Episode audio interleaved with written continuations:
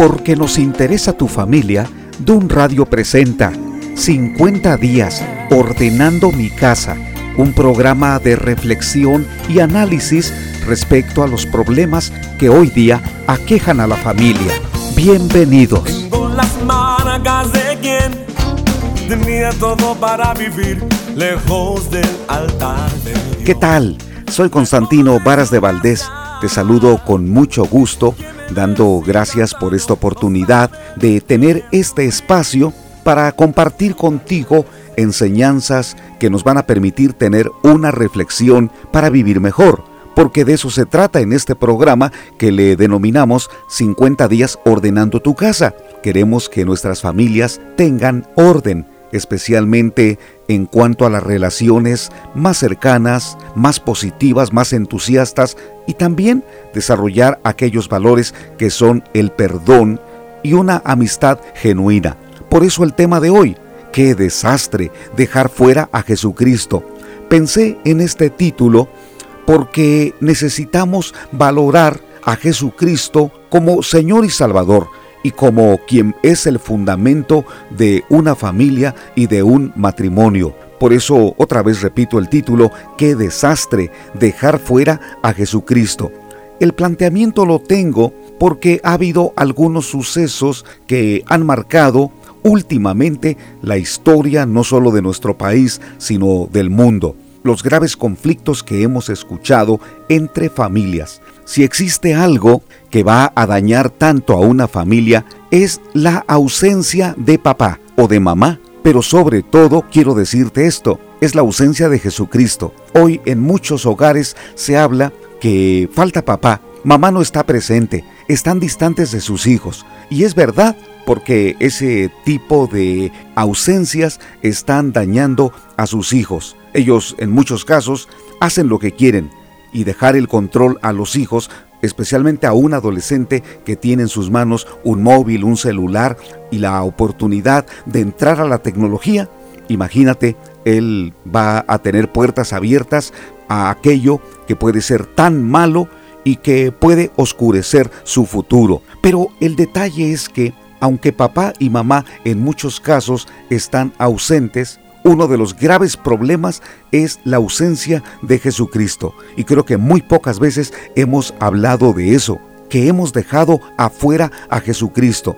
Te comparto esto porque en los Estados Unidos sucedió algo que en gran parte marcó su historia. Desde los años 1860 se inscribió en los billetes de dólar una frase que todavía existe. En Dios confiamos. Sin embargo, un grupo de intelectuales presentó una demanda hace algunos años para que se suprimiera de las monedas y de los billetes esa famosa frase, en Dios confiamos. Pero la Corte Suprema de los Estados Unidos desestimó esa demanda. Los que presentaron esa iniciativa mantenían que se trataba de un mensaje discriminatorio que promocionaba una religión monoteísta, lo que está prohibido por la constitución de ese país. Pero la Corte de San Francisco declaró que se trataba de un enunciado ceremonial y patriota. En Dios confiamos. Hubo un abogado muy conocido, Michael Newton, que fue el defensor de la propuesta y él sostenía que los billetes daban el mensaje de que creer en Dios es bueno cree que el rechazo a su petición refleja la negativa de derechos y la persecución, en ese caso, a los ateos, como ha sucedido en la historia con otros grupos. Sin embargo, Austin Nimox, asesor de la Alianza de la Defensa Religiosa en el estado de Arizona, calificó de absurda la demanda. Te quiero compartir que una encuesta realizada por Gallup en 2003 indicaba que un 90% de los estadounidenses consideraban apropiada la frase en Dios confiamos. Y es que desde 1950 se instituyó esa frase como uno de los lemas oficiales del país. Algunos han compartido que debido a que le han dado importancia a Dios dentro de su esquema y de su estructura, no solamente religiosa, sino aún en el campo de la economía, han sido una nación próspera, muy productiva y que tienen respeto en todo el mundo. Pero el mundo ha cambiado. Aún dentro de ese país han crecido los grupos que están solicitando que se quite esa frase o esa leyenda de los billetes. ¿Sabes cuál es el mayor problema de esa solicitud o esa demanda? Que están sacando a Dios de sus vidas. Porque esa frase de un billete, bueno, se puede realizar. Los billetes en México no tienen ninguna frase religiosa, aunque han tenido algunas imágenes, algunas siluetas o algunos personajes que han sido religiosos. El problema consiste o radica en eliminar a Dios de sus vidas, sacarlo. Dios no nos importa, Él no es interesante, la vida la podemos llevar a cabo sin Dios. Quiero decirte que esto es un desastre. Es como si nos encontráramos en una tormenta en alta mar y le dijéramos al capitán, pensamos que usted no sirve para nada, hemos tomado la decisión de nombrar a uno de los pasajeros como su reemplazo sería absurdo. Creo que aún, aunque el capitán de ese navío estuviera borracho, haríamos lo posible por reanimarlo y pedirle instrucciones. Si esto lo hacemos en asuntos cotidianos donde nuestra seguridad está en peligro, ¿por qué vamos a permitir que Dios no forme parte de los propósitos de nuestra vida hoy día? No es novedoso lo que estoy diciendo. En el pasado, muchos han dejado a Dios fuera de su esquema uno de los primeros en llevar a cabo eso, ¿quién crees que fue? Ni más ni menos que Adán y su esposa Eva. Dios los colocó en un paraíso, pero por causa de su orgullo, que por supuesto el diablo sembró esa semilla, tomaron la decisión de manejar sus vidas con su propio ego, como ellos querían y como la serpiente les dijo, coman, coman este fruto aunque sea prohibido, porque sus ojos serán abiertos y serán como Dios. Todo eso los condujo a alejarse del Señor, porque cuando se dieron cuenta que estaban desnudos, corrieron a esconderse y solamente se cubrieron con algunas hojas de árboles. Cuando Dios los buscó, les dijo una frase que es muy importante y que yo resalto en muchas de mis conferencias. Les dijo, ¿dónde estás? Dios no estaba buscando la ubicación física, sino la condición espiritual, que Adán y Eva se, dieron, se dieran cuenta y reconocieran que su decisión de hacer las cosas por sí mismos y sin tomarlo en cuenta los había llevado hasta un rincón en donde sentían vergüenza, culpa, dolor y temor que nunca antes lo habían experimentado. Ese es el problema de dejar fuera a Dios y es un desastre, porque ¿cómo criarían a sus hijos Caín y Abel? sería muy complicado criar a dos líderes y les fue, porque de acuerdo a la historia bíblica, Caín mató a su hermano Abel. No supo manejar las diferencias ni resolver conflictos. Ese primer acto de violencia lo encontramos en la Biblia. Fue un homicidio entre hermanos. A partir de allí, el ser humano se ha convertido en insensible, despiadado y perverso.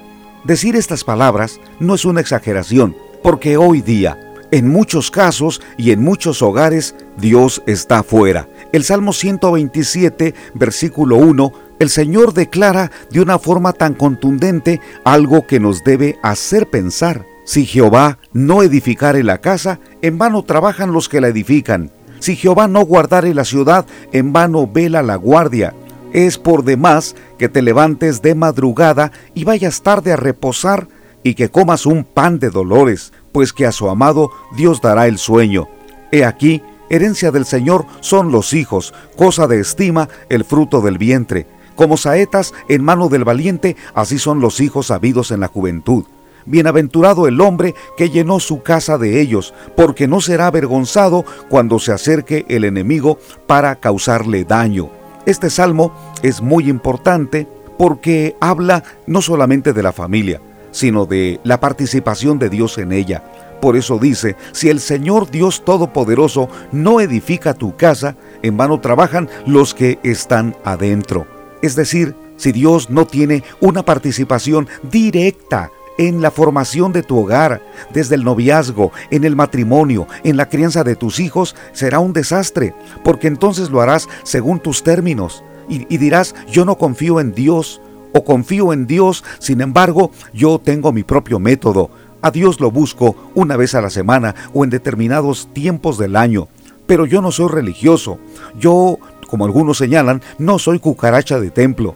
¿Sabías que ese tipo de actitudes en donde reflejamos que Dios no importa nos va a conducir a un desastre? Tuve la oportunidad de conocer a un muchacho porque nos acompañó a uno de los viajes en donde yo doy conferencias. En el camino me presentó una serie de conflictos de su personalidad. Doy gracias a Dios que le inspiré confianza y en privado me comentó que había tenido tiempos de pensamientos suicidas. Y además las relaciones en su casa eran muy malas entre sus padres. Y él también. Aunque estimaba mucho a su mamá y claro a su papá, él no estaba conforme, no estaba a gusto. Su mamá una experta, una catedrática, una mujer de trabajo en la universidad, estaba presentando ciertos desequilibrios mentales porque con frecuencia su papá la maltrataba, era la violencia emocional o verbal, y él señaló que los problemas en su casa básicamente tenían como fondo o como origen las actitudes terribles y violentas del padre. Él me preguntó respecto a mi propia familia, Constantino, ¿y tú cómo le haces? ¿Ustedes de qué manera resuelven sus problemas? ¿Cómo tratan los conflictos de padres a hijos o con tu esposa? Le respondí que en los primeros años de mi vida nosotros simplemente no resolvíamos problemas. Crecí en un hogar con problemas tan serios, con tanta violencia, en donde nosotros esperábamos que con ir a la cama, con dormir, al día siguiente las cosas se presentaran ya solucionadas. Es como cuando te duermes y esperas que al otro día las deudas ya no existan, como que todo, todo se diluyó, todo problema fue superado y tienes una nueva esperanza de vivir.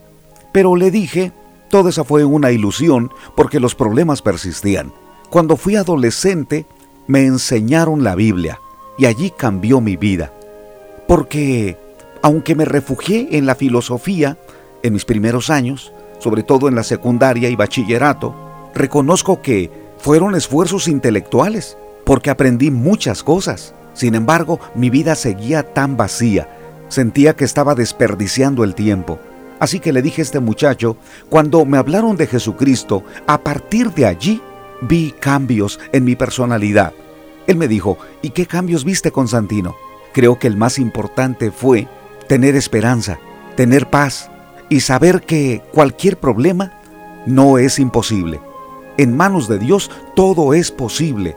Continué conversando con este joven y él me dijo, ¿y qué pasa si en una familia no creen en Dios?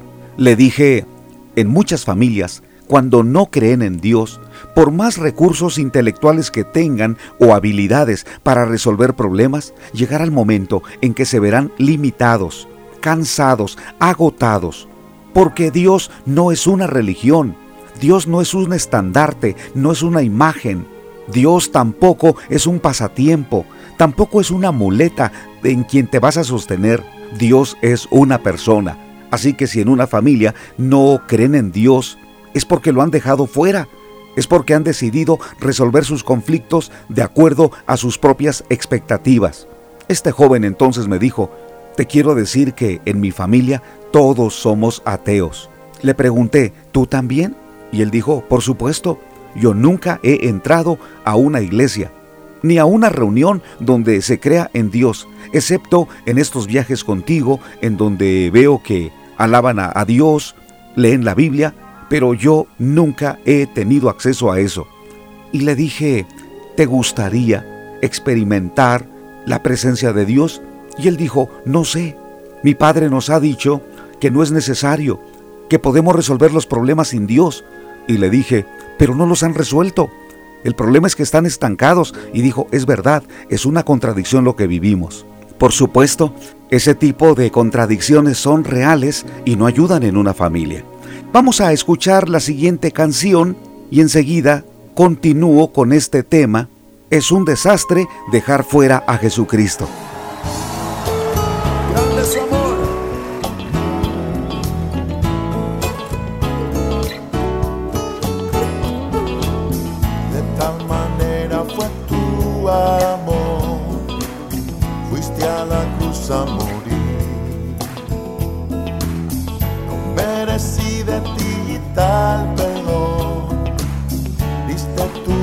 Por mí. ¿Cómo pudiera agradecer? ¿Cómo pudiera expresar? soy yo para que tú, Señor, murieras en mi lugar?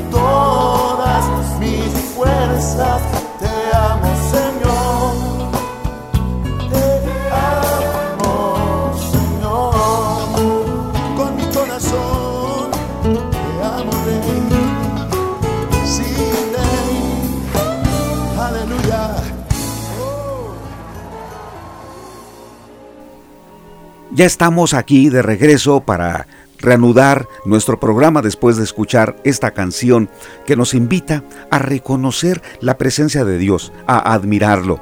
En el ejemplo con ese muchacho yo me di cuenta de algo. Por supuesto la historia que te estaba contando, que cuando dejamos fuera a Jesucristo, experimentamos el vacío normal de la vida, porque el éxito temporal o los triunfos no alcanzan a satisfacer la necesidad de tener paz y de tener fortaleza. Nos hace falta. Hace dos días entrevisté a un hombre porque me buscó, necesita ayuda espiritual. Ha sido un personaje de la política. Es alguien muy conocido en ese argot o en ese ambiente. Él me dijo, solo necesito una cosa y no la puedo obtener, la he buscado y me hace tanta falta y le dije, ¿cuál es? Me dijo, necesito paz. ¿Y en quién crees que vas a encontrar esa paz? Él dijo, la he buscado por todas partes, pero no la encuentro. Le dije, ¿has buscado a Jesucristo? Y dijo, oh, esa parte es religiosa, esa parte, no, no, no, no me agrada escuchar de eso. No, no entiendo por qué La mayoría de la gente cuando le hablamos de Jesucristo o de Dios, inmediatamente su reacción es que es algo religioso, cuando debería ser parte de nuestra vida diaria, porque Dios nos creó con espíritu. Somos seres espirituales, no solamente tenemos cuerpo y alma.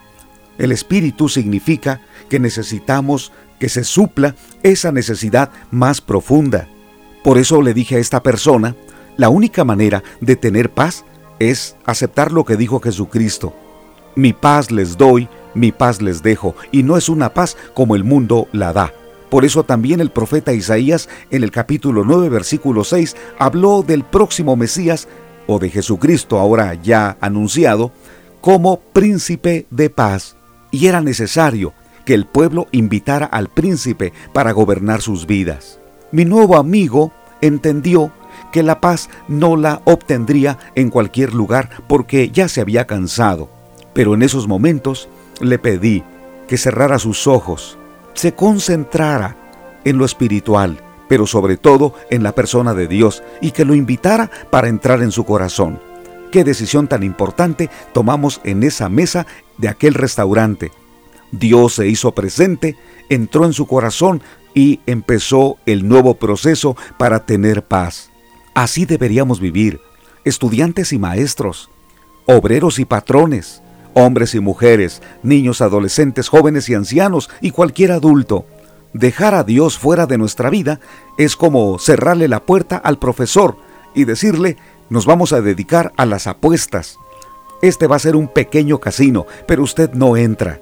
¿No crees que tendríamos problemas con la rectoría? Eso hemos hecho de la vida. A Dios lo hemos dejado fuera en muchos hogares, en muchos casos, y el resultado es un desastre, violencia, conflictos sin parar, depresión, ola de suicidios. Y no es que hoy yo esté presentando un programa de tal manera que, que tú digas qué extremista eres. Es la realidad que los padres abandonen a sus hijos que en la violencia el ser humano sea capaz no solo de matar a su prójimo, sino hacerlo pedazos, estás frente a una generación que ha perdido el juicio, que se ha deformado y que necesita un renacimiento espiritual. La única manera es darle a Dios el lugar que le corresponde, permitir que el Señor tome el control en tu familia. Lo puedes hacer si le has dado a Dios el lugar que le corresponde en tu familia o en tu vida, es porque hablas con Él, lees la Biblia y la oración para ti no es una práctica religiosa, sino es tu alimento espiritual, es tu oxígeno, es tu brújula, es la manera como has aprendido a resolver tus problemas.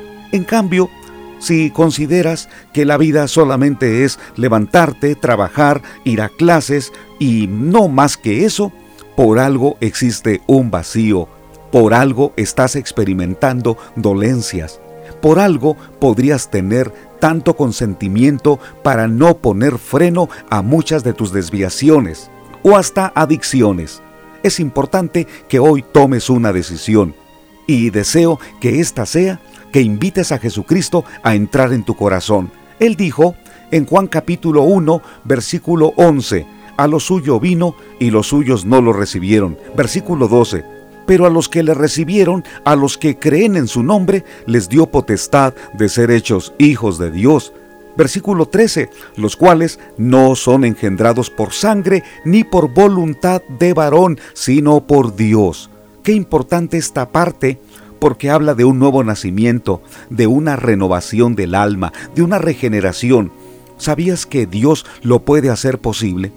si has buscado un cambio para tu vida, una renovación para tu matrimonio, un nuevo tiempo para tu familia, no sigas buscando más allá de tu corazón. Busca en Dios, porque Él tiene la respuesta.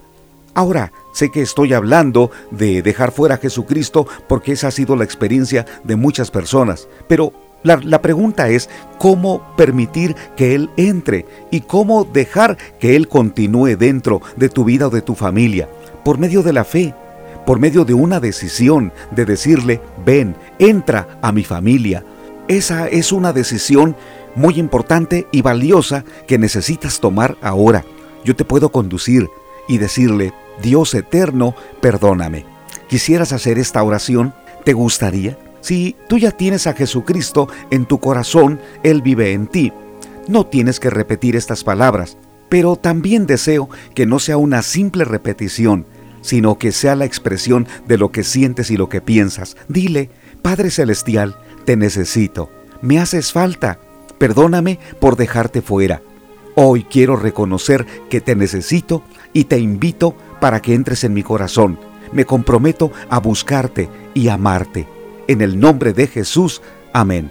Una decisión como esta, mis estimados amigos y amigas, es tan vital porque de allí depende el rumbo no solamente de tus días, sino de la eternidad.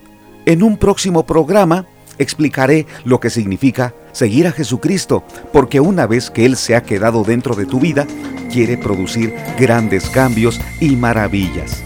Te invito para que continúes en Dun Radio soy Constantino Varas de Valdés. Hasta pronto. Tengo las marcas de quien tenía todo para vivir lejos del altar de Dios, lejos de su gracia. Me ve así cantando no sabe lo que sufrí.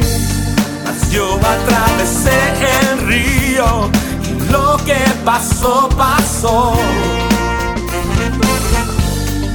Fui rescatado de las garras del pecado. Yo no le debo nada al enemigo. No, no, no, no, no. Estoy cubierto y lavado. Justificado por la sangre, por la sangre. Yo fui perdonado. Aleluya. Yo soy libre. fui perdonado. Aleluya, yo soy libre. Yo fui perdonado. Aleluya, yo soy libre. Fui perdonado. Aleluya, yo soy libre.